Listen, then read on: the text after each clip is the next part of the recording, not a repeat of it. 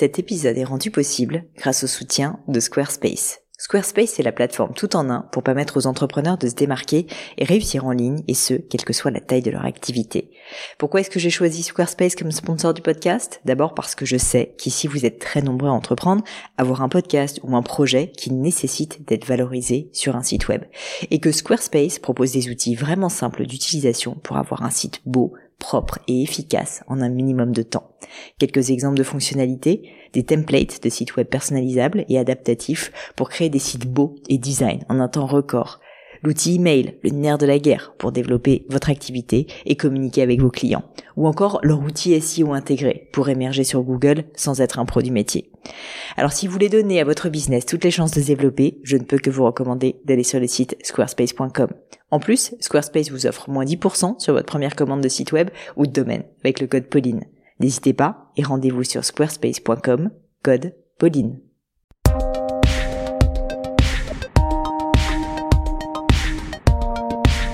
Bonjour à tous, ici Pauline Léniaud et je suis ravie de vous accueillir pour ce nouvel épisode du gratin.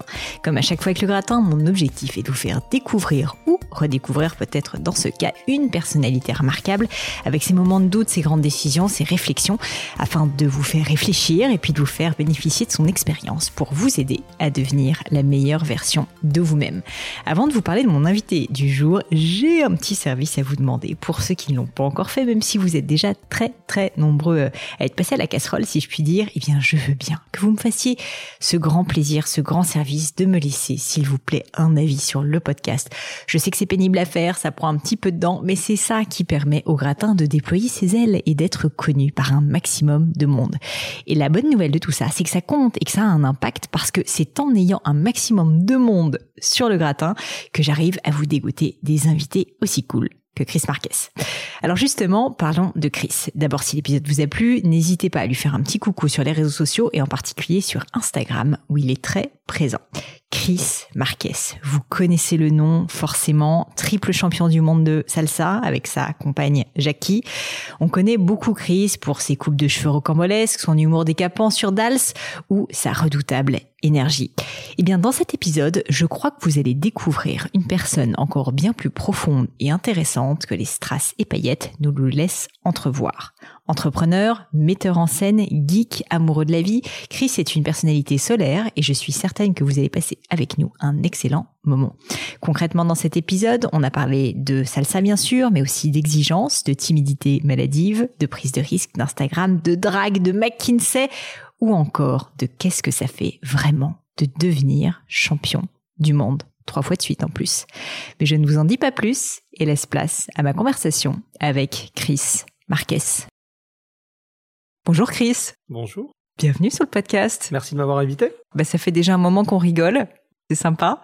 Je n'en doutais pas en fait en t'invitant. Je suis ravie. Je vais quand même commencer par un sujet sérieux, si ça te va. Très bien. J'aimerais à un moment donné, là, tout de suite, que tu, tu nous fasses revivre ce que c'est que devenir champion du monde. Alors, je sais que maintenant la danse, c'est un métier, mais que tu danses plus autant, évidemment, puisque on peut imaginer qu'à l'époque, euh, tu avais une exigence qui faisait que tu devais faire ça probablement matin, midi et soir, toute la journée non-stop. Mais j'aimerais qu'on se projette un peu pour comprendre le travail qu'il y a derrière, finalement, euh, trois places de, de, champion du monde à la suite, si je me trompe pas, que tu nous expliques un peu comment ça s'est passé au, cette journée-là. Enfin, je sais pas si ça se passe sur une journée. Et puis, euh, j'aimerais bien aussi avoir tes émotions. C'est-à-dire que tu nous expliques qu'est-ce qui se passe, en fait, au moment où tu apprends que vous allez être champion du monde. Bien sûr. Les championnats du monde, c'est quelque chose d'assez particulier parce qu'en fin de compte, c'est euh, il se passe sur une journée, de temps en temps à l'autre bout du monde, mais en fin de compte, c'est le, c'est, c'est, c'est la fin, on va dire, d'une aventure qui dure euh, plusieurs mois, plusieurs années. Un championnat du monde, ça se prépare pas du jour au lendemain. C'est ça. Dans mon cas, à moi, c'était encore plus particulier parce que personne ne savait qu'en plus de ça, dans ma vie de tous les jours, j'étais malade et je n'avais que deux heures utiles par jour pour me préparer au championnat du monde. Donc, c'était vraiment très particulier parce que tout fonctionnait grâce à la prépa je ne pouvais pas me dire en fait euh, mon talent ou euh, mon côté un petit peu euh, showman va me sauver le jour J, c'est impossible en fait. Il y a un tel niveau d'exigence que quand les autres s'entraînent 8 à 10 heures par jour, toi tu dois être bah tu dois t'entraîner minimum 8 à 10 heures par jour aussi et en plus de ça, tu dois être mieux préparé que les autres. Je ne pouvais pas le faire Et donc, on a dû redoubler, on va dire, d'ingéniosité sur les prépas au championnat du monde.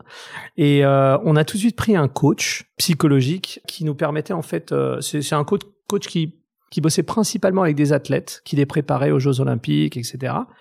Et on a appliqué ces méthodes à la danse ce qui normalement n'est pas forcément quelque chose d'habituel parce que la danse encore aujourd'hui est pas forcément considérée comme un sport, c'est considéré comme une activité très intense physiquement certes, mais plutôt une activité artistique. Hmm. Sauf que quand on fait de la compétition, automatiquement il y a l'élément de sport euh, qui rentre en jeu.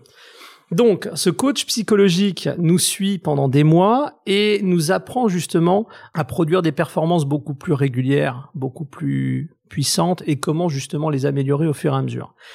Et il y a un truc qui devient très très clair, c'est qu'en fait, il y a énormément de choses qu'on ne peut pas contrôler. On ne peut pas contrôler euh, bah, si je serai malade le jour même ou pas. On ne peut pas contrôler le fait que je ne puisse m'entraîner que deux heures par jour pendant tous ces mois de préparation. En revanche, on peut contrôler, ça va paraître très bête ce que je dis, mais c'est très précis, on peut contrôler notre chorégraphie de A à Z. On peut contrôler nos costumes de A à Z. On peut contrôler notre capacité à réagir à la musique de A à Z, c'est-à-dire travailler toutes, tous les éléments d'improvisation, justement se replonger dans les origines, pour moi, la salsa par exemple, dans les origines africaines de la salsa, afro-cubaine, et de travailler des éléments tels que les questions-réponses, c'est-à-dire pouvoir réagir à certains éléments percussifs de la musique ou mélodiques, etc. Donc, la préparation, que peut-on contrôler? Ensuite, on, pendant, pendant des mois, on a commencé à développer un autre muscle qui est euh, tout simplement la visualisation de notre performance. Et au départ, on se disait, bon, est-ce que c'est réellement très utile? Est-ce que ça remplace réellement de l'entraînement? Eh bien, ce qui est intéressant, c'est qu'il y a des études qui sont sorties, qui étaient faites justement sur euh, des équipes de baseball aux États-Unis, dans lesquelles, quand des athlètes en baseball, des joueurs, ajoutaient à leur performance d'entraînement, à leur entraînement, des, exercices de visualisation, eh bien les connexions qui se faisaient entre le cerveau et le muscle et les, capacités de réaction bah, s'amélioraient tout autant que lorsqu'ils répétaient réellement les mouvements en vrai. C'est-à-dire que le cerveau ne distingue pas entre la visualisation et la réalité du mouvement. Pour nous, c'est absolument fabuleux parce qu'en fait, je ne peux pas faire ces 8 heures d'entraînement. physiquement, il faut que je puisse remplacer. Et donc, énormément d'entraînement se faisait dans nos têtes. Mais c'est qu'on allait très très loin, c'est-à-dire que on allait jusqu'à s'imaginer la salle dans laquelle on était, public autour de nous, où est-ce qu'on regardait, comment on rentrait sur scène, comment est-ce qu'on réagissait justement à, au bruit du public et, et, aux juges, que cherchait-il, que pouvions-nous en fait? Et donc arrive le jour J, parce que c'est au final ce qui nous intéresse. Par exemple, on, on a gagné nos, nos troisième championnats du monde euh, sur l'île d'Aruba c'est dans le golfe du Mexique. Et là, ce qui est très étrange, c'est qu'on rentre dans un état, le jour J, qui est, d'ailleurs un état dans lequel euh, j'ai plein de copains qui sont champions olympiques, qui me disent qu'en fait, ils ont vécu exactement la même chose. C'est très étrange parce qu'on n'en parle pas d'habitude, et c'est quelque chose qu'on vit. Tout d'un coup, on rentre dans un espèce d'automatisme. On est presque en autopilote. On a tellement travaillé, on a tellement vécu cette même journée 15 000 fois dans nos têtes que tout d'un coup quelque chose de très étrange se passe qui est tout ce qui nous arrive nous est déjà arrivé. On a déjà anticipé ce mouvement, on a déjà on a l'impression de déjà vu presque toute la journée parce qu'en fin de compte ce qui se passe c'est déjà quelque chose qu'on a qu'on a répété dans nos têtes.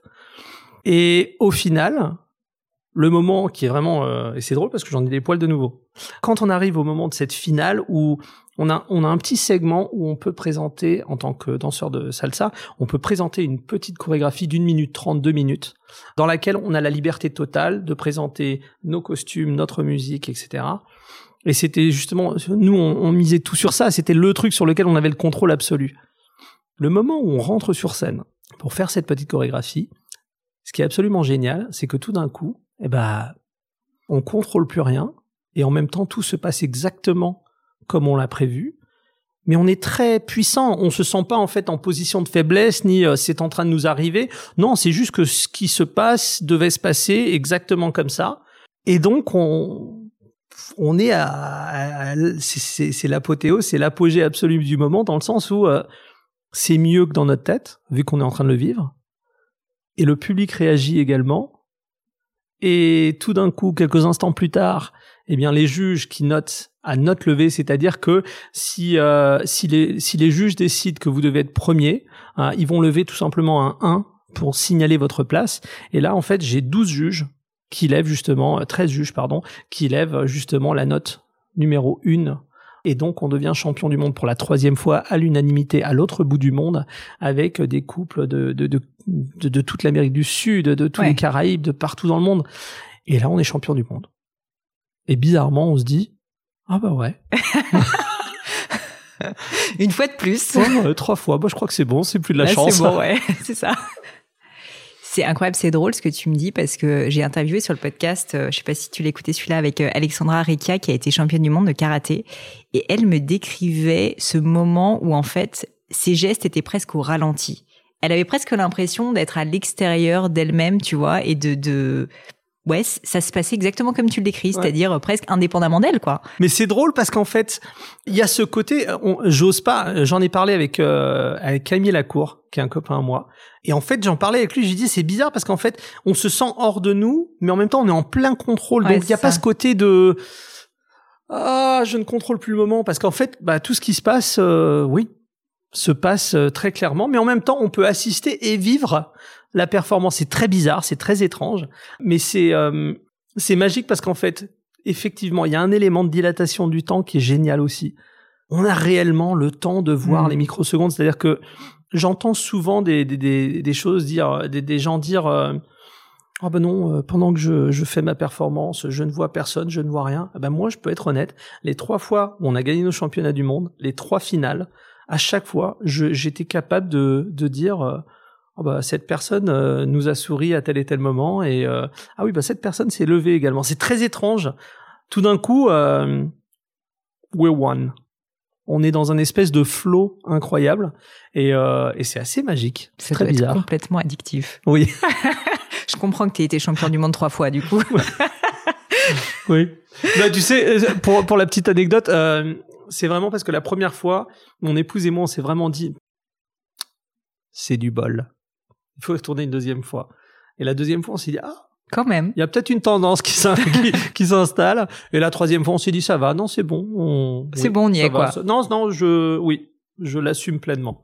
Mais alors justement, je, je c'est drôle que tu me dis ça parce que je me posais un peu cette question. Tu, tu, tu te dis pas que c'est du bol, mais tu te dis, euh, il y a quand même un facteur chance d'une certaine manière. Tu as beaucoup travaillé et tout, mais comme tu le dis, tu peux être malade ce jour-là, etc. Et au final, bah, trois fois de suite, non. Euh, là, euh, c'est, il y a plus de chance. Quelle a été ton émotion quand même, avec ton épouse peut-être, la première fois que vous avez le résultat, que vous avez le verdict? Quand en fait t'as tant d'années de travail, tu vois, enfin j'ai lu euh, plein de choses sur toi, du coup que t'avais commencé à danser à l'âge de deux ans et tout. Alors t'as peut-être pas voulu être champion du monde à l'âge de deux ans, mais globalement, 12, On, va, en parler après. mais du coup, du coup, qu'est-ce qui se passe quoi dans ta tête mm. le jour où on te dit tu es champion du monde, en plus avec ta femme, c'est quand même génial. Mm. Qu'est-ce qui se passe quoi? Il y a deux moments. Il y a le, il y a l'instant T et les quelques heures qui suivent où on est, mais alors, mais c'est, c'est, je sais pas, il doit y avoir un, une décharge de, de d'endorphine absolument dingue et on, on se sent, bah, voilà, on, plane, on est, on est, on, est, on adore, on est heureux et, euh, c'est réellement l'aboutissement d'eux. Sauf que quand on se prépare pendant des années à ça, on oublie qu'en fait, le jour où on y arrive, il y a quelque chose de très bizarre qui se passe deux jours après on se dit bah, bah c'est fait. Mais en fait, et maintenant alors? Qu'est-ce qui se passe? C'est-à-dire que c'est très particulier et c'est pas forcément négatif. C'est juste que c'est très étrange d'être complètement absorbé par une activité, d'être mmh. complètement absorbé par une euh, un, défi, quoi. Ouais. Et, et tout d'un coup, ok. Bah non, mais en fait ça c'est fait. Ça c'est fait et maintenant c'est quoi la suite? C'est ça un peu les émotions. On est tiraillé dans tous les sens. Alors, j'aimerais qu'on revienne un petit peu à ton enfance et que tu me dises comment t'es tombé dans le monde de la danse. Je crois savoir que ça vient beaucoup de ta famille. Mais qu'est-ce qui fait que, euh, voilà, tu tiens, t'as pas eu le choix, on t'a forcé, genre, euh, à deux ans à commencer à danser, ou en fait c'était un truc euh, naturel pour toi, t'adorais ça? Comment ça s'est passé? Alors moi, en fait, c'était beaucoup plus tard. Mon mon papa, donc moi, ma famille est portugaise et espagnole. Euh, j'ai grandi en Alsace. Et donc, papa était chanteur dans les balles populaires espagnols et portugais. Donc moi j'avais deux mois, j'étais déjà dans le couffin, euh, dans les balles euh, tous les vendredis et samedis. Et, et, voilà, moi j'ai toujours adoré la musique, j'ai toujours adoré euh, cette ambiance assez festive. En revanche, j'étais un enfant très timide. Et donc j'étais capable de rester assis toute une soirée sans bouger. Mon petit frère et ma petite sœur, c'est une autre histoire. C'est-à-dire que eux, ils adoraient danser. Très rapidement, mes parents se sont dit, bon bah, on va les emmener à une école de danse et ils vont apprendre à danser. Sauf que quelques mois plus tard, mon petit frère et ma petite sœur deviennent champions de France. C'est-à-dire que voilà, c'était euh, magique pour eux. Sauf que moi, bon bah, c'était pas du tout mon truc. Et moi là, à ce moment-là, j'ai 12 ans. Mais vraiment pas mon truc. J'adore la musique. Je n'aime pas du tout l'idée de me lever et de danser. Devant des gens en plus. devant des gens, encore moins. Et donc, euh, à l'âge de 12 ans, il y a juste une chose qui commence à percuter un petit peu avec moi, c'est que je vois mon petit frère toujours entouré de, de super jolies filles. Et moi, avec ma timidité maladive, ça ne, voilà, ça, il y a un truc où je me suis dit, bon, il a peut-être, euh, il a peut-être compris quelque chose quand même. Il y a un truc, il y a un truc. Et donc, je me dis, bon, je vais aller prendre un cours de danse. Ah là là. Et je dis à maman, écoute, euh, j'aimerais bien, j'aimerais bien aller prendre un cours de danse. Et elle me, déjà, elle se met à exploser de rire. Ah ouais, donc euh, parce que tellement t'en faisais pas et c'était incompatible. Ah, c'est tellement drôle. ouais, c'était incompatible complètement. Et donc euh, voilà, ils riment et ils disent bon bah écoute, tu vas aller prendre un cours de danse. Oui, oui, oui, bien sûr, pourquoi pas, tu vois, ce sera drôle. Et donc euh, j'arrive à mon premier cours de danse et là pareil, il y a un petit truc magique qui se passe, c'est qu'après la première demi-heure, il y a, y a vraiment quelque chose qui se passe pour moi, c'est-à-dire que je m'en souviens encore aujourd'hui, la première demi-heure passe à une vitesse absolument incroyable je m'en fous littéralement du fait qu'il y a euh, d'autres euh, enfants et ados autour de moi. Je suis complètement absorbé par ce par cette activité. Et je dis à mes parents, j'adore, je trouve ça génial. Et là, je passe de ne jamais danser à danser trois heures par jour, immédiatement, c'est-à-dire d'un jour à l'autre. Et euh, quelques jours plus tard, quelques semaines plus tard, même pas deux semaines plus tard, je crois un truc comme ça, la, la directrice de l'école de danse contacte mes parents et leur dit écoutez, je sais que les petits sont bons, mais je pense que bah, le grand, il faudrait le mettre à la danse aussi. Alors, euh, mais je pense qu'il faudrait le mettre en compétition. Alors là, mon, père, mais alors, a trouvé ça, mais explose de rire, absolument génial. Il s'est dit, mais alors là, vraiment, vous êtes, vous êtes pas trompé avec les deux petits, mais alors avec le grand, dis donc, vous êtes vraiment trompé. et bah, euh, et au final, bah, euh, six semaines plus tard, j'étais déjà dans les finales des des, grandes compétitions, on va dire françaises. Et euh, six mois plus tard, j'étais champion de France de ma catégorie. J'ai jamais arrêté. Et à l'âge de 16-17 euh, ans, donc quatre ans plus tard, je décide de partir à Lyon, où je devais finir ma terminale, mais en même temps, ça me permettait de commencer à travailler avec des profs internationaux dans un nouveau club un petit peu plus grand, un petit peu plus installé au niveau international. Et je, me dis très rapidement, en fin de compte, après six mois, euh, en fait, si je veux faire ce que je veux faire, faut que je parte. Et donc là, je rentre à la maison et je dis à mes parents, après ma terminale, je dis à mes parents, euh, écoutez, au mois de septembre, euh, je m'en vais, je pars à Londres. C'était où se trouvaient les plus grands chorégraphes, les plus grands coachs. Et je me suis dit, de toute façon, si je veux faire quelque chose, autant le faire. Euh, je préfère être un petit poisson dans un, dans une, voilà. Un grand, un grand bocal, une grande mer. plutôt que, voilà. Et donc, je suis parti. Sauf que j'avais oublié que je parlais pas l'anglais. Donc, c'était particulier à ce moment-là, tu sais que tu veux faire euh, de la danse vraiment une carrière ou c'est encore assez flou dans ta tête? Parce que je sais que tu as fait d'autres études de commerce en parallèle mmh. Non. Je en fait, il y avait quelque chose de très particulier, c'était l'aspect compétitif et créatif qui vraiment m'absorbait complètement. L'argent ne m'intéressait pas, le côté carrière ne m'intéressait pas. Ce qui m'intéressait, c'était ce que je pouvais faire avec cette euh, cette danse. Il y avait quelque chose de très intrigant à être euh, son propre outil de travail. Je trouvais ça intéressant. Et je pense que depuis très petit, il y avait peut-être des éléments en moi qui étaient euh, qui ne savaient pas en fait se, développer forcément ou s'exprimer, mais j'avais un certain besoin de contrôle. Je n'aimais pas en fait lâcher le contrôle et donc, euh, dépendre de soi-même était quelque chose de, que je trouvais intéressant. voilà. Quand tu euh, décides de partir à Londres, enfin, je sais pas quel âge t'as exactement à l'époque, mais 18. voilà, 18, t'es quand même encore très jeune. Je peux imaginer que tes parents étaient complètement flippés. Est-ce que tu peux me dire justement, parce qu'il y a pas mal de personnes, je pense, qui nous écoutent, qui sont dans ces transitions de vie, qu'est-ce qui fait que ça ne reste pas dans ta tête un rêve, un doux rêve, et que tu dis non, en fait, je parle pas anglais, mes parents flippent, je suis jeune, j'ai 18 ans, j'ai tout approuvé, mais j'y vais quand même. Je prends ce risque, un peu fou hein, quand même, de, de me lancer dans une aventure euh, plus grande que moi, quoi, à l'époque. En anglais, ils ont, euh, ils ont une expression qui est géniale, qui est euh, hindsight is a beautiful thing. je pourrais raconter une, une, histoire splendide maintenant qui ferait, mais alors, on pourrait faire un, un, film à Hollywood avec, mais c'est pas le cas. Je pense que dans ces périodes de transition, on a juste besoin d'un petit peu de folie. On a besoin de se dire que de toute façon, pour faire quelque chose de différent, eh ben, il faut faire quelque chose de différent. Il faut se mettre en position de, pas forcément en position de danger, mais il faut se mettre en position de l'inconnu. Il faut se mmh. permettre l'inconnu. Et donc, moi, à cette époque-là, c'est vrai que je ne suis pas quelqu'un d'habité par la peur. Je suis quelqu'un qui est habité par l'envie de faire et l'envie de découvrir. Donc, euh, si je devais moi, par exemple, me décrire, et ça, ça continue encore aujourd'hui, je suis euh, l'éternel apprenti. J'aime apprendre non-stop. C'est ce qui me, c'est ce qui m'excite, c'est ce qui me plaît. Et donc, à ce moment-là, pour apprendre, il fallait que je fasse ce que j'ai fait. Le confort est important pour certaines personnes. Pour moi, il ne l'était pas tant que ça. Pour moi, ce qui était plutôt important, c'est d'apprendre des meilleurs. On a parlé de danse et au début, tu nous parlais euh, de, de, de l'exigence que ça nécessite. On a parlé aussi de ton côté peut-être légèrement perfectionniste, en tout cas qui aime le contrôle. tout ça, c'est des mots, tu sais, euh, qui, qui, qui sont très évocateurs justement avec l'univers de la danse, où on se dit que c'est vraiment euh, une passion euh, presque dévorante qui nécessite un travail de fou.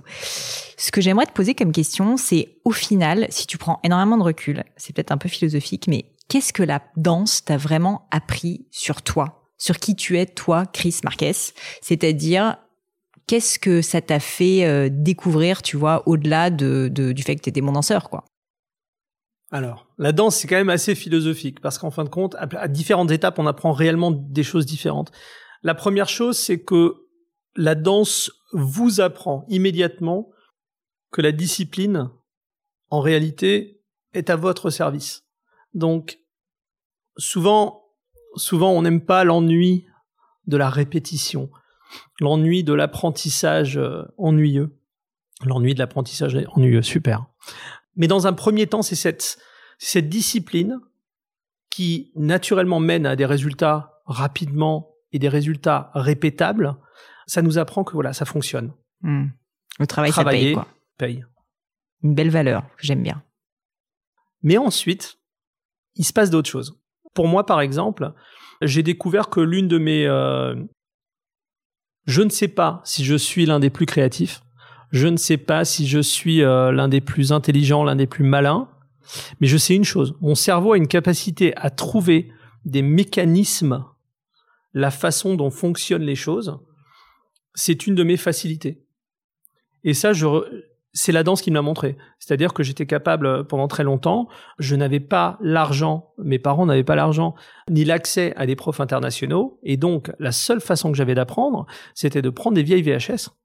de regarder des vidéos, quoi. De regarder des vidéos, de mettre sur pause, et de comprendre. Ah oui, la colonne vertébrale est comme ça. Ah oui, bah regarde la tête, elle est jamais désaxée. Ah bah attends, les bras en fait, ils servent de. Ah bah il y a trois il y a trois phases dans ce mouvement.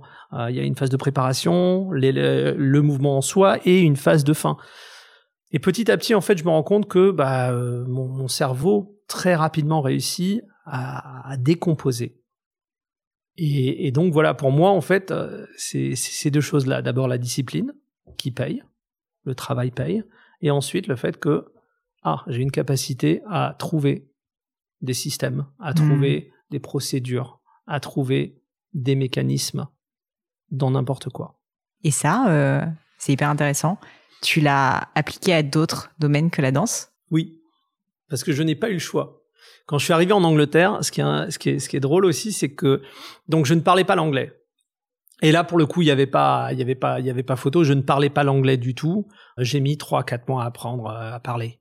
Et c'était particulier parce que pendant trois mois, on comprend rien et tout d'un coup, euh, trois mois plus un jour, euh, on se rend compte qu'on comprend la télévision dans une autre pièce. C'est quand même, c'est quand même assez marrant.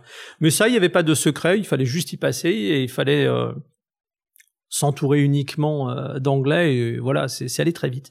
Mais la danse de couple, c'est encore un univers à part dans le sens où il n'y a pas de cursus comme dans la danse classique, dans le jazz, etc.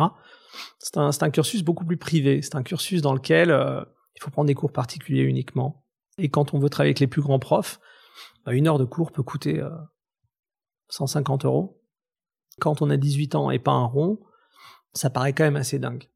Sauf que, on est quand même déjà allé assez loin, on a appris une nouvelle langue, on est loin de ses parents et de sa famille, on va pas non plus laisser 150 euros euh, nous ralentir maintenant. Mm. Donc, que faire? Eh ben, en fait, euh, je me suis dit euh, à l'époque, et là, là, là, là, on remonte quand même loin parce qu'en fait, on est en 98, je crois, un truc comme ça, 99. Et là, je passe deux petites semaines à feuilleter les journaux. Et ça va paraître très con, mais je passe deux semaines à feuilleter les journaux en Angleterre et je me dis, mais dans quelle industrie est-ce que je peux me lancer pour rapidement gagner de l'argent et, me payer en fait tout ça? Et à l'époque, en fait, on était en pleine explosion. On appelait ça le dot-com boom. C'était la première vague de, gros sites de commerce électronique. Et euh, je dis à Jackie, euh, mon épouse, je lui dis, euh, écoute, tu sais quoi, je vais peut-être me lancer dans l'informatique. J'y connaissais que dalle. Et là, comme par hasard, se manifeste deux jours après une proposition pour une petite boîte informatique, mais bon, qui, qui générait déjà 30 euh, millions de livres de chiffre d'affaires, qui cherchait un vendeur de pièces informatiques, mais qui savait parler espagnol, portugais et français. Je me suis dit, bon, il n'y a pas plus fait pour moi, à part le fait que je ne sache pas ce que c'est que c'est. Et donc, je dis à Jackie, euh, écoute, tu vas, tu vas chez Waterstones, c'est un, magasin, euh, il y en avait plusieurs, mais bon, il y a un magasin de livres, une librairie, et je lui dis, écoute, tu m'achètes tous les magazines que tu peux me trouver euh, sur les pièces détachées d'informatique, l'informatique, les ordinateurs, tu achètes tout, tu prends. C'est énorme. Et elle me ramène ça, et pendant cinq jours, je planche. Et la seule question qu'on m'a posée, en fait, à mon interview, c'était, vous savez ce qu'il y a dans un ordinateur? Et là, en fait, je leur ai décrit comment construire un ordinateur de A à Z. J'ai donc eu le job, mais bon, en même temps, c'était pas non plus un tu job de Tu ne savais pas taper hein. sur un clavier, oui, mais tu savais ce qu'il y avait dans un ordinateur. et euh, et donc je démarre euh, très rapidement. Je j'aime bien ce côté un petit peu. Euh, c'était une petite start-up, petite équipe, mais qui faisait pas mal de business. Et très rapidement, en fait, on, mon patron voit que j'ai quand même une facilité pour communiquer avec les clients. Euh, J'ouvre deux, trois gros comptes. Euh, je me rappelle un jour, on travaillait beaucoup avec des lignes de crédit. Je pense que c'est peut-être trop technique pour les clients, mais euh, on travaillait beaucoup juste avec des. On approchait un client, on lui ouvrait une ligne de crédit, ils avaient 200 000, 300 000, voilà. Mm. Et donc euh, un jour, j'appelle en cold call complet euh, une boîte qui s'appelle Triudus au Portugal, et je réussis à les convaincre d'ouvrir une ligne de crédit de 250 000 balles. À 250 Même toi, tu décroches le téléphone, tu dis mais. oui, mais je comprenais rien à ce que je leur disais. Hein. Je, je savais juste que je connaissais la marque du produit et que c'était un bon produit qui était au bon prix. Ça me suffisait pour vendre le truc. Et donc, euh, je décroche ce truc, j'ouvre la ligne de compte, la ligne de crédit. Euh, mon patron me dit, mais ça fait des années qu'on travaille sur ce truc, on n'a jamais réussi à les ouvrir. Et donc, voilà, la chance du débutant. Et en fait, mon patron me voit faire, et quelques semaines plus tard, il me dit, écoute, euh, on a du mal quand même en marketing. Est-ce que ça te brancherait de, de t'occuper du marketing pour la boîte? L'ignorance et la débilité du mec de 20 ans qui dit, mais bien sûr, pas de problème. Allons-y. Jackie, tu peux aller à la section marketing et tu peux regarder ce que c'est. Que tu peux me choper. c'est énorme. Et donc elle me, elle me, elle me, elle m'achète euh, euh, tous les bouquins qu'elle pouvait me trouver.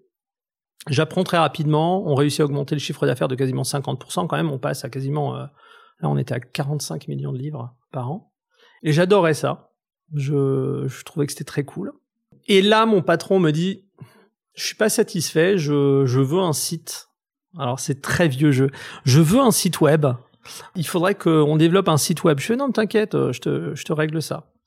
Et donc euh, je me mets à sortir un site, mais qui était immonde, mais immonde. Honnêtement, c'est 20 euh, ans plus tard, j'ose l'admettre, mais c'était honteux. voilà. Sauf que voilà, très rapidement, je fais la même chose. Je dis à mon épouse d'aller m'acheter des bouquins. J'apprends à coder. À l'époque, Donc c'est toi, juste- tu le fais, bon, avec une équipe quand même, peut-être, Non, on n'avait pas besoin à l'époque. Tu te rends pas compte. À l'époque, c'était mais d'une simplicité enfantine. On était au balbutiement. Il y a rien qui marchait. Donc de Oui, toute donc, façon, tout si on arrivait à mettre un peu de texte et une image sur Internet, c'était formidable déjà. D'accord. Mais donc euh, voilà, j'apprends à coder en HTML euh, et euh, un petit peu de CSS et euh, j'apprends donc à coder euh, ce site internet. Et je dis à mon patron euh, à cette époque-là, je lui dis écoute, j'ai eu une idée, mais euh, j'aimerais te la présenter, et j'aimerais savoir ce que t'en penses. Et donc là, en fait, je lui décris un truc. Et c'était ce qu'il faut savoir, c'est que ça n'était que l'issue de tout ce que j'avais emmagasiné et lu sur l'informatique et donc le commerce électronique, etc. à l'époque, qui tout d'un coup en fait fait.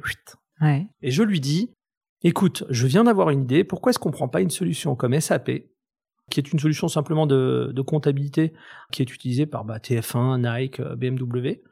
C'est plus que de la comptabilité, ça fait rien. Mhm. Et je lui dis, pourquoi en fait on n'y attache pas une base de données Oracle qu'on connecte directement sur Internet? À l'époque, tout était en fait en interne uniquement sur des espèces de mainframe. On avait encore du mal en fait à connecter SAP avec euh, des activités en ligne. Et je lui dis, euh, alors on pourrait en fait prendre une base de données Oracle, on pourrait la connecter à SAP. SAP fonctionne à partir des données de la base de données. Et en fait, la base de données, on pourrait la connecter aussi au site Internet. Et ce site Internet, il pourrait être alimenté en temps réel par tous les fournisseurs de toutes les pièces informatiques du marché. Et euh, à travers un petit algorithme, mais tout simple, tout simple, on pourrait avoir le bon prix au bon moment parce qu'en fin de compte, le prix n'est que résultat de le prix de la pièce chez tous les fournisseurs, mais également le taux de stock chez tous les fournisseurs et notre marge en additionnel. Il me dit, euh, ouais, viens avec moi. Et donc là, je me retrouve, euh, je crois que c'était deux jours plus tard chez IBM à Londres, à IBM Finance, et je me retrouve devant dix personnes. Et là, mon patron me dit juste, euh, Chris, euh, dis-leur ce que tu m'as raconté. Explique le truc, un Explique peu le truc, là. compliqué. Et donc je commence et en fait on repart, euh, on repart deux heures plus tard et on a une offre hein, le soir même euh, de financement à hauteur de 6 millions de livres pour cette idée. Ok, je deviens donc à l'époque le plus jeune directeur de commerce électronique en Europe. Et ce qui est très drôle, c'est qu'au fur et à mesure, je commence à être en fait publié aux États-Unis pour mes, opi- mes opinions sur le futur du commerce électronique. D'accord. Le, le tout alors qu'en fait, tu voulais juste financer des cours de salsa à tout ce qui 150 balles. en fait. Euh, moi, le vendredi soir, je partais du bureau, je prenais l'avion pour aller faire une compétition en Allemagne. C'était vraiment uniquement euh, pour ça. Sauf que cette petite aventure va un peu plus loin. Et là, j'ai un chasseur de tête qui me contacte, qui me dit, écoutez, on a une euh, boîte de consulting à San Francisco, qui était très intéressé, qui a remarqué euh, vos articles et vos prises de parole, etc. Et euh, ils aimeraient vous faire une proposition pour venir travailler ici. C'était un des plus gros consultants à l'époque euh, qui me demandait de travailler chez eux. Et c'était vraiment, euh, en termes de montant à l'époque, j'avais quand même euh, 20 ans maintenant. En termes de montant, c'était Oui, lunaire Voilà. par rapport à ce que tu pouvais. euh, c'était un changement de vie, ouais. quoi. Je rentre à la maison, j'explique ça à Jackie, et en fait, on explose de rire parce qu'on se dit, mais, mais qu'est-ce que c'est que ce Barnum? Sauf que cette discussion qui démarre de façon assez drôle nous mène quand même à une conclusion une demi-heure plus tard qui est, mais qu'est-ce qu'on est en train de faire? Alors oui, on pourrait partir à San Francisco, avoir une maison absolument géniale, un boulot qui est garanti pour au moins les 5-6 prochaines années, et honnêtement, on n'aurait peut-être pas besoin de continuer à travailler très longtemps après ça. hmm. Ouais, mais sauf que en fait, mes heures de, je, je, je, je devrais mettre 70 à 90 heures euh, par semaine, à mon avis, euh, pour justement ces 5-6 prochaines années. Euh, il y aurait plus de danse dans l'histoire. C'est fini tout ça. Donc on aurait l'argent, mais on n'aurait pas du tout en fait le truc pour lequel on voulait l'argent. Et donc là, ce jour-là, je décide avec mon épouse de plaquer le, le, le volet de fermer, on va dire le volet informatique, Alors même que tu es, excuse-moi de t'interrompre, entre guillemets, au sommet euh, du, du, du moment, tu vois, où, Ouais. où- voilà, enfin, t'aurais pu Mm. en faire une carrière euh, certainement Mm. très très intéressante. Ouais. Du coup, je t'interromps là-dessus, mais j'aimerais bien qu'on reste un peu de temps dessus. Quelle a été la réaction de ton entourage? Tu es un fou furieux? Oui et non. Ce qu'il faut savoir, c'est qu'à ce moment-là, je, com- je commence à être malade. Et j'ai été malade pendant une, euh, pendant une dizaine d'années, en fait, de, c'est, c'est quasiment toute ma vingtaine. Je commence à être malade. Et on savait pas ce que c'était, on n'arrivait pas à trouver ce que c'était. Il y avait plein, plein de choses différentes. Et il y a quand même une chose qui revient très souvent dans la famille et qui, euh, qui est très important pour mon épouse et moi, c'est euh, On n'a qu'une seule vie, il faut vivre heureux. Ça, ça, ça, ça, sert à rien non plus de, de se compliquer la, les choses euh, en mode euh, il nous faut absolument ce château. Hmm. Parce qu'en fin de compte, euh, tu veux quoi exactement? Tu veux la vie de château? Tu veux avoir froid le matin quand tu te réveilles? Parce qu'en fin de compte, tu peux pas payer le chauffage pour euh, chauffer un château Ou est-ce que tu veux simplement vivre bien et heureux? Et vivre bien et heureux, c'est pas forcément dans le château que tu as besoin de le faire. Et donc, euh, ce vivre heureux, il était très important. Et je me suis dit, et mon épouse m'a dit la même chose, on a fait tout ça pour pouvoir danser. Dansons. Et on essaiera de régler la- l'argent plus tard. Voilà. Tu parles de la maladie euh, régulièrement parce que c'est une période qui a duré longtemps. Ouais. Quels ont été les premiers symptômes, si c'est pas indiscret? Et finalement, j'ai l'impression que cette période a complètement conditionné qui tu es parce que tu as été obligé de bah, vivre les championnats du monde en t'entraînant seulement deux heures et non pas huit heures par jour. Est-ce que tu pourrais nous dire justement ce que cette période difficile t'a enseigné sur toi ou t'a permis de, de dépasser, tu vois? Alors déjà, il y a une chose qu'il faut savoir, c'est que bien que j'ai été malade pendant toute ma vingtaine, personne ne le savait, à part mes parents et mon épouse et notre famille très très proche. On voulait surtout pas devenir les malades. On voulait pas que ça nous définisse en tant qu'individu. Et on voulait pas que ça change le regard des autres également. Ça, c'était très important pour nous. Donc tout ça, c'était chez nous, c'était à la maison, c'était caché, et basta. Il y a deux choses, c'est que cette maladie m'a obligé à revenir sur certains fondamentaux, c'est-à-dire la prépa, c'est la moitié de, de la réussite, on va dire, peut-être même les 90% de la réussite, et euh, de ne pas laisser tout à la chance. Il y a toujours un petit peu de chance, mais de ne pas tout laisser à la chance. Donc euh, toujours être préparé et de savoir où concentrer ses énergies. Quelles sont les priorités? Ouais, c'est ça. Ça t'apprend à prioriser à mort. Il y a des choses euh, qui tout d'un coup paraissent complètement mais inutiles quand il faut vraiment faire le choix, quand il faut faire le tri. Voilà. Tu sais, avant qu'on commence l'interview, tu m'as dit, euh, je suis pas vraiment chorégraphe. Je suis même plus vraiment danseur non plus parce que tu danses toujours un peu, j'imagine, mais pas à temps plein. Enfin, t'es pas un vrai danseur Ouais. professionnel. Et en fait, maintenant, je suis metteur en scène. Je trouve ça intéressant et au-delà de ça, j'aimerais dire t'es showman, mais je le vois au sens positif, c'est-à-dire tu crées une émotion chez d'autres personnes via la mise en scène, mais aussi via tout ce que tu fais sur les réseaux sociaux. Tu le disais, tu fais mille trucs en même temps. Est-ce qu'il y a un parallèle entre ce métier-là et finalement tout ce que tu as fait précédemment? La vente, où tu arrives à nous sortir des contrats euh, de malades mentaux euh, juste en décrochant le téléphone? La danse, où, comme tu le disais, tu avais même moins de préparation que les autres, mais Mhm. tu arrivais à construire un univers devant euh, les juges. Est-ce que tu as déjà réfléchi à ça? C'est-à-dire, c'est quoi finalement ce talent incroyable que tu as de, de, de créer une émotion ou de, je sais pas, euh, créer une énergie chez les autres? C'est quoi finalement le trait de caractère, tu vois, euh, Chris Marquez, qui fait la différence et qui fait que tu as réussi à reproduire, une fois de plus, des succès dans plein de domaines hyper différents Ok, alors il y a deux choses. La première, c'est que je ne me sens pas talentueux. Moi, je suis convaincu, et c'est euh, la source de discussion absolument sans fin entre mes potes artistes et moi et mon épouse. Moi, je suis convaincu que si tu suis ma méthode, et quand je dis ma méthode, c'est un grand mot, hein, si, si tu suis mes process, hein, si tu fais exactement ce que moi j'ai fait, tu auras exactement le même résultat, ou quasiment le même résultat. Euh, je pense que, voilà, il n'y a, pas un talent Oui, t'es particulier. pas né avec un talent particulier Non. pour la danse, par exemple. Non. Mais quand tu regardes en fait tous les mots qu'on utilise euh, ou tous les mots que j'ai utilisés pour décrire et les, les mêmes que tu as utilisés pour décrire ce, ce parcours, tu parles de performance, on parle de, de discipline, on parle de process, d'optimisation. Au final, c'est exactement les mêmes mots qu'on utilise tous les jours pour aider un entrepreneur. Il faut qu'il soit conscient de la performance et de l'efficacité de son, son entreprise. Il faut qu'il soit rigoureux parce qu'on sait très bien que c'est un travail de longue haleine et que le résultat, en fait, très souvent, bah, la même chose qu'on dit au sujet d'un artiste, c'est vrai pour un entrepreneur. On met 10 ans à devenir un overnight success. On met 10 ans à devenir un succès du jour au lendemain, en fait. Euh, bah, pour un entrepreneur, c'est souvent la même chose. C'est-à-dire que le succès n'est pas là tout de suite. Il arrive dans quelques années à la fin d'un parcours de longue haleine. Quand on parle de process, on le sait très bien que l'optimisation justement d'un business, l'optimisation d'une structure, elle provient justement de la compréhension des process qui sont en jeu à l'intérieur même de la structure et de l'organisation. Ce qui est très étrange, c'est que pour moi, en fait, c'est pas, c'est même pas un parallèle. C'est-à-dire que pour moi, c'est identique. Que je parle d'une carrière artistique comme la mienne ou que je parle euh, d'une entreprise, j'ai l'impression que ce sont les mêmes choses qui sont en jeu.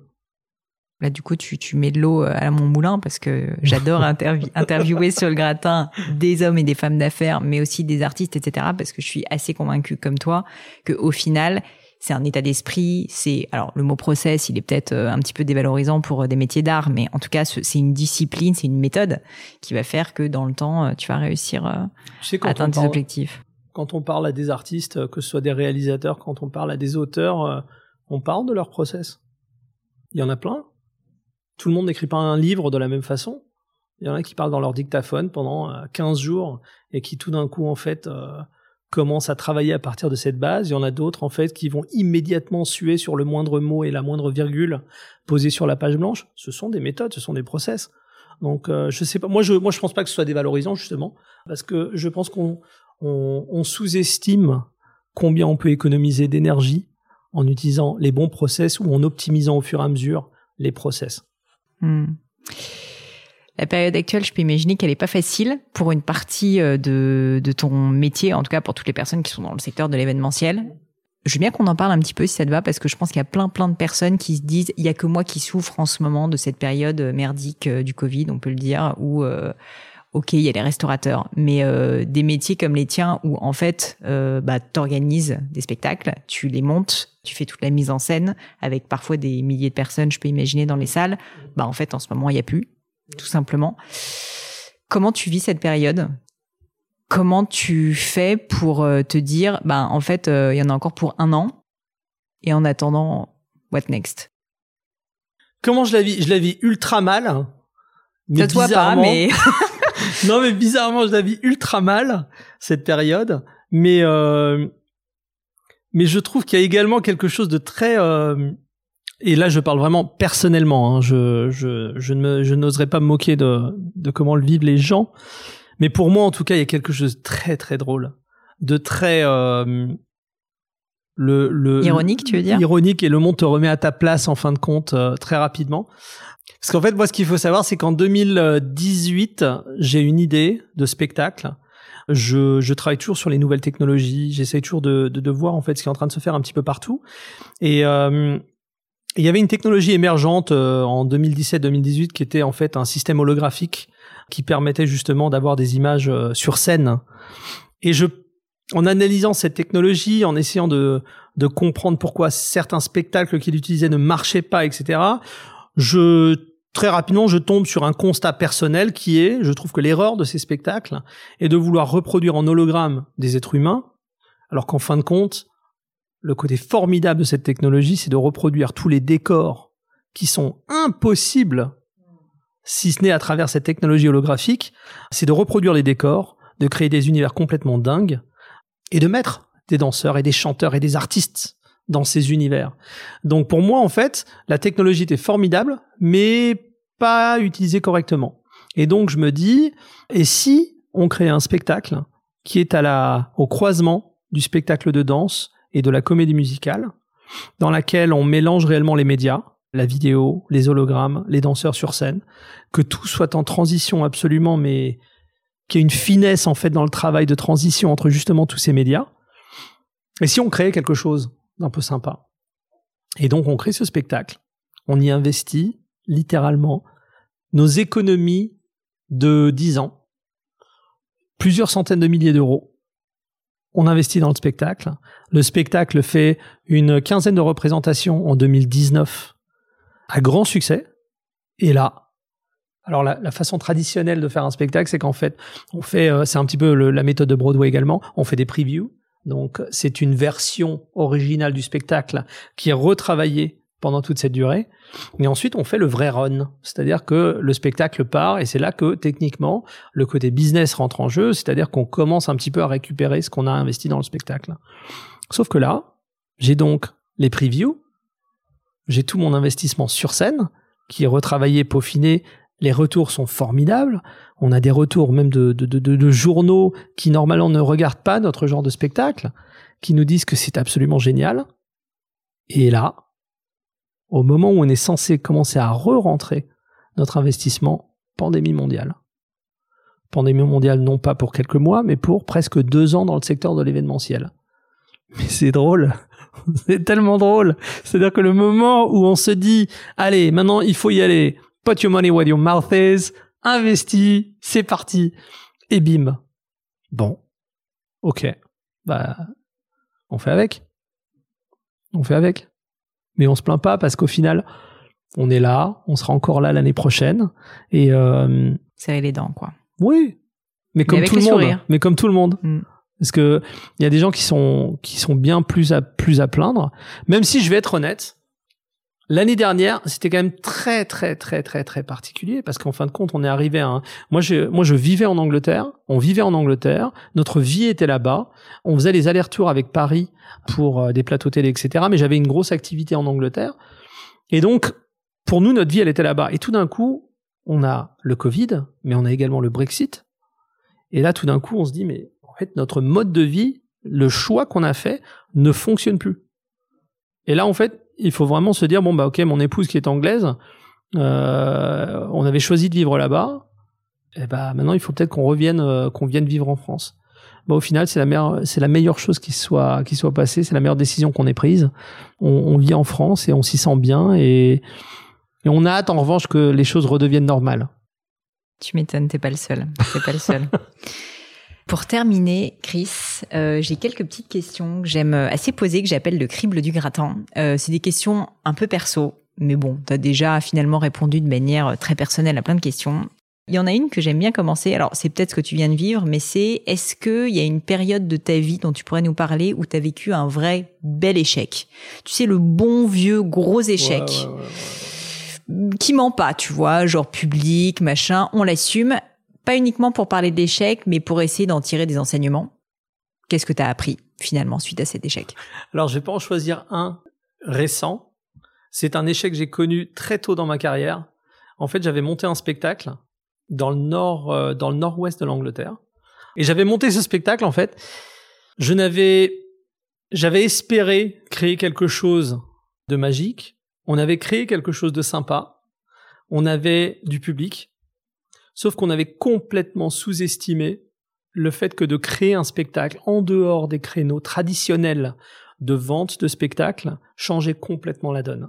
Et donc, euh, on avait investi en fait un montant à l'époque pour la taille du spectacle faramineux. C'était un succès le soir même, mais en fin de compte, trois jours plus tard, on s'est dit, mais les chiffres ne fonctionnent pas du tout. Et si on veut repartir, il faut redépenser la même chose pour pouvoir euh, et donc ça, ça a conditionné en fait notre mentalité à attends, il y a des raisons pour lesquelles on part en tournée. Il y a des raisons pour lesquelles on fait euh, des petits spectacles de plus petite envergure au départ euh, pour tester. Et ensuite, on se lance sur. Ça paraît bête, hein, comme ça. Ça paraît complètement logique une fois qu'on le qu'on le vit. Mais ça, c'était un beau, joli four. ouais. Un beau four, mais qui t'a appris à ne plus refaire. Oui, non, absolument. Oui. Donc tu vois, un beau four. S'il y avait quelque chose à refaire dans ta vie, dans ta carrière, pro, perso, ce que tu veux, qu'est-ce que tu aurais envie de refaire différemment? Rien. Non. Non, non, non, moi je. Non. Non, ça va, je. Je garde. Tu gardes tout. Ouais, je garde. Je pense que. Ouais, non, je garde. Il y a absolument rien qui me. Peut-être, peut-être, peut-être, peut-être. Et c'est pas tellement ma carrière, en fait.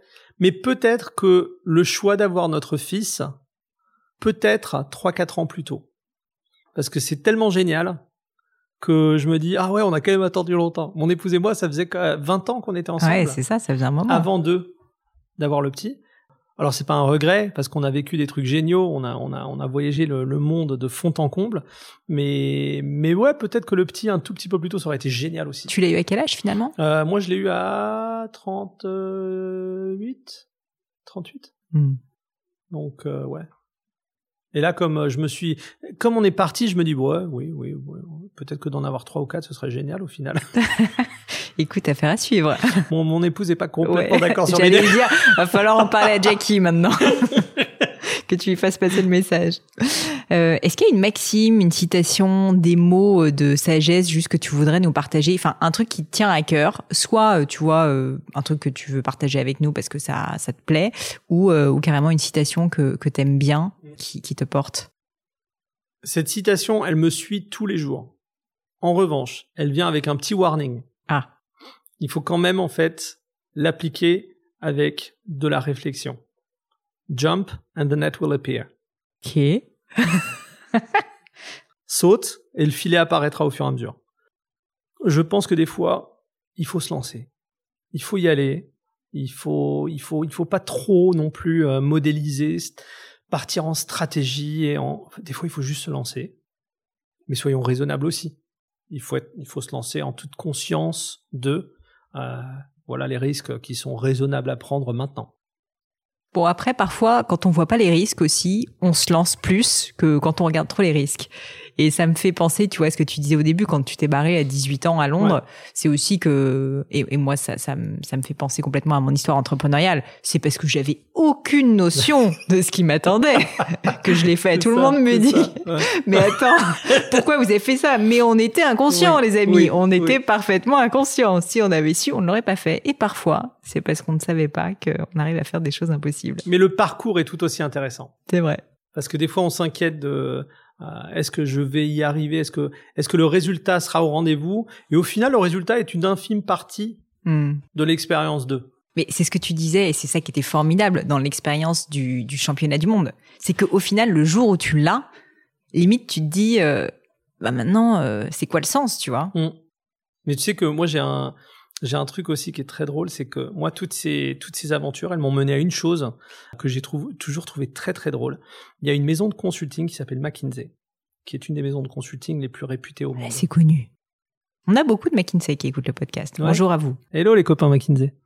Et en fait, ils organisent un truc qui s'appelle euh, The Summer University à l'université de Cambridge en Angleterre. Et c'est pour euh, littéralement, euh, c'est- c'est trois quatre jours de formation pour leurs euh, managers de projet, chefs de projet les plus les plus talentueux, ceux qui vont aller le plus loin. Et voilà. Et, et on peut pas sous-estimer l'impact de McKinsey sur euh, Le monde. le- voilà, si Obama a besoin d'un rapport sur des façons innovantes de réduire le chômage, ils vont appeler McKinsey. Et en fait, un jour, je reçois un appel pour me demander euh, est-ce que vous considéreriez faire une conférence pour McKinsey? Vous n'aurez pas le droit d'en parler pendant cinq ans après, mais est-ce que vous seriez prêt à le faire? Et il me disait et sur quel sujet? Et en fait, moi, immédiatement, je me suis dit bah, ce qui serait super, c'est de parler de la relation client et comment se développe cette relation client et peut-être même de faire un parallèle avec la danse, le monde de la danse de couple également. Et donc, euh, j'ai créé une, une conférence, une lecture en anglais sur la relation client pour McKinsey sur mesure. Et je l'ai refait trois fois d'affilée. Trois ans d'affilée, en fait, ils nous ont rappelé pour ce truc. Et ce qui est très intéressant, c'est qu'ils sont capables d'avoir euh, Chris Marquez euh, un moment et euh, une heure après, c'est Bill Clinton qui est en train de parler d'un truc. C'est très, très, très chelou. Mais c'est très fascinant parce qu'en fin de compte, on se rend, on se rend compte que notre aventure artistique, notre aventure, notre carrière est utile parce qu'en fin de compte, c'est un microcosme de tout ce qui se passe dans l'entreprise, de tout ce qui se passe en fait dans la relation entre l'entreprise et le client, et que tout est basé sur simplement la communication en général.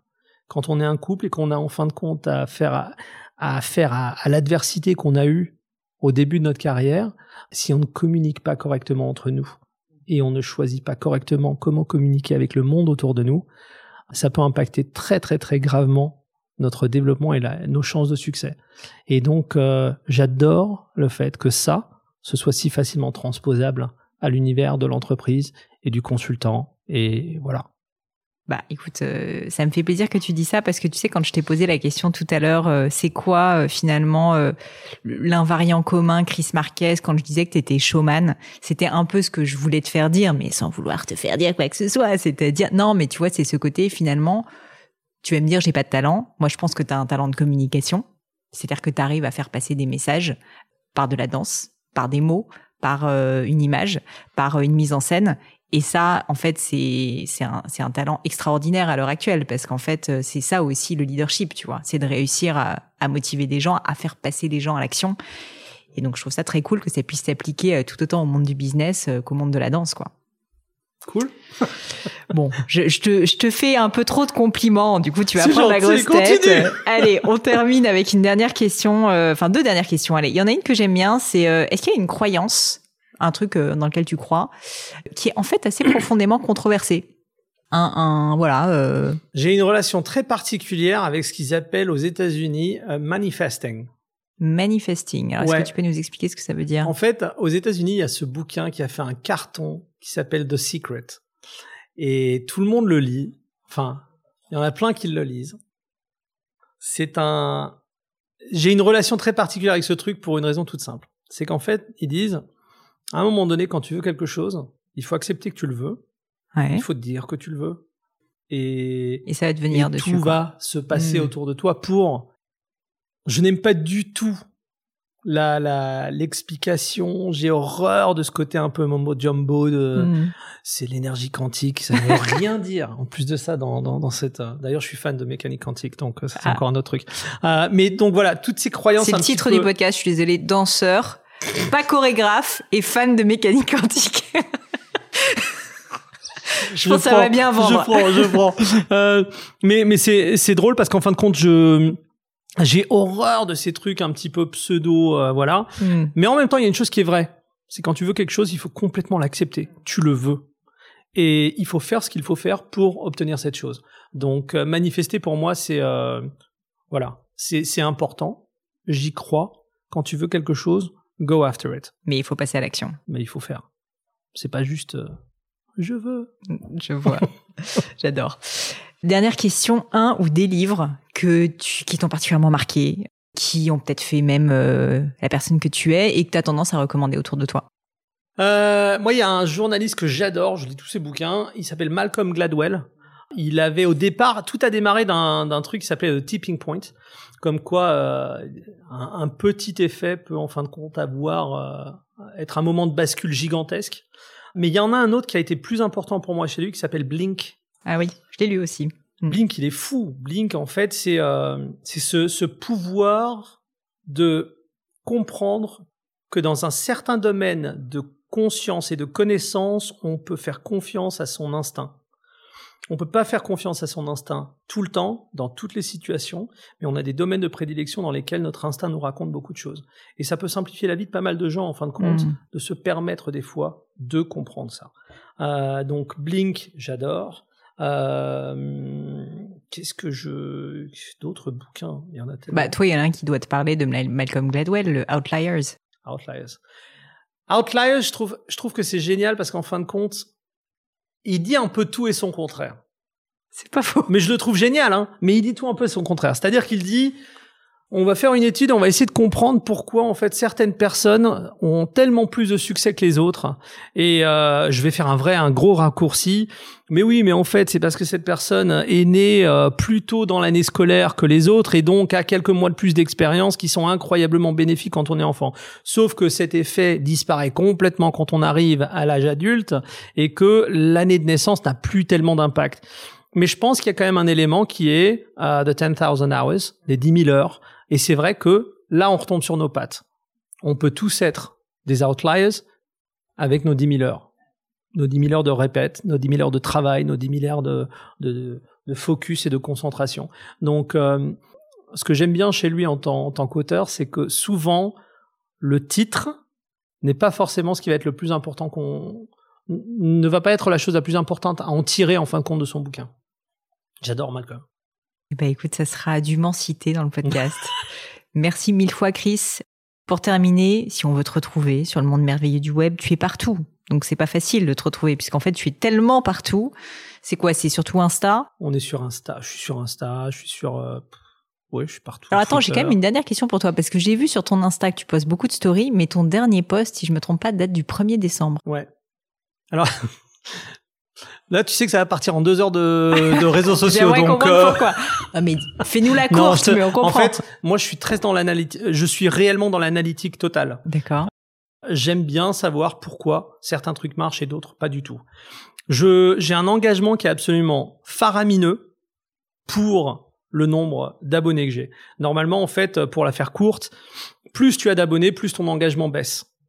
Moi, en fin de compte, je suis à 280 000 ou 300 000, un truc comme ça, et mon taux d'engagement, il est à 5%. C'est énorme. Ce qui est vraiment très très haut. Normalement, c'est réservé aux micro-influenceurs aux alentours de 5 à 10 000 abonnés. Mais je me suis rendu compte aussi que mon taux d'engagement est génial parce que je poste énormément de stories qui donc s'adressent uniquement à mes abonnés et que je leur pose beaucoup de questions et que justement, j'utilise énormément les outils built-in dans Instagram. Sauf que ma croissance a complètement stoppé depuis, depuis que j'arrête de poster dans mon feed. Donc ça. ça, paraît bien sûr évident et tout bête, mais moi en fait, il faut absolument que je le comprenne par A plus B, sinon en fait ça m'énerve. Et donc je n'ai rien posté depuis des mois. J'adore. J'adore. Bah écoute, merci pour ce petit cours de social management, euh, social media euh, de Last Minute. Merci à toi. Merci à toi. Et voilà, fini pour aujourd'hui. J'espère que l'épisode vous a plu. Merci d'avoir passé tout ce temps avec moi. Et quelques petites choses avant de vous quitter. D'abord, si vous cherchez les notes de l'épisode avec toutes les références, bah, c'est simple, allez directement sur le blog du podcast. Donc c'est www.le-du6gratin.fr. Vous trouverez normalement toutes les infos dessus. Aussi, si vous souhaitez me contacter pour me poser d'autres questions, que je mettrai d'ailleurs peut-être un jour sur le podcast, ou me proposer de nouveaux invités, ou juste me faire un feedback, me proposer un livre, peu importe à la rigueur, et bien surtout, n'hésitez pas à le faire. J'aime bien répondre j'essaye d'être assez active sur les réseaux sociaux et en particulier sur LinkedIn et sur Instagram qui sont mes deux réseaux sociaux de prédilection. Donc sous le pseudo Pauline Legno, tout attaché, c'est très simple. Dernière chose, un truc qui compte énormément pour moi et je sais que c'est pénible à faire mais vraiment ça compte, c'est si vous me laissez une note 5 étoiles ou que vous parlez du podcast autour de vous ou que vous mettez un avis. Et la note 5 étoiles, c'est en particulier sur Apple Podcast, sur iTunes. Pourquoi? Bah, Parce que c'est là qu'il y a le plus d'écoute et avoir des notes en fait permet de donner plus de visibilité au podcast. Donc vraiment, vraiment, n'hésitez pas. Et si on est si nombreux aujourd'hui à écouter le gratin, euh, à faire partie de cette communauté, bah, c'est grâce à vous et justement à toutes ces personnes. C'est plus de 3000, 4000 personnes qui ont à chaque fois pris le temps de mettre des notes. Donc ça m'aide beaucoup et merci à eux. Comme à chaque fois, vraiment un grand, grand merci de m'avoir écouté jusqu'ici. J'espère que l'épisode vous a plu et je vous dis à très bientôt.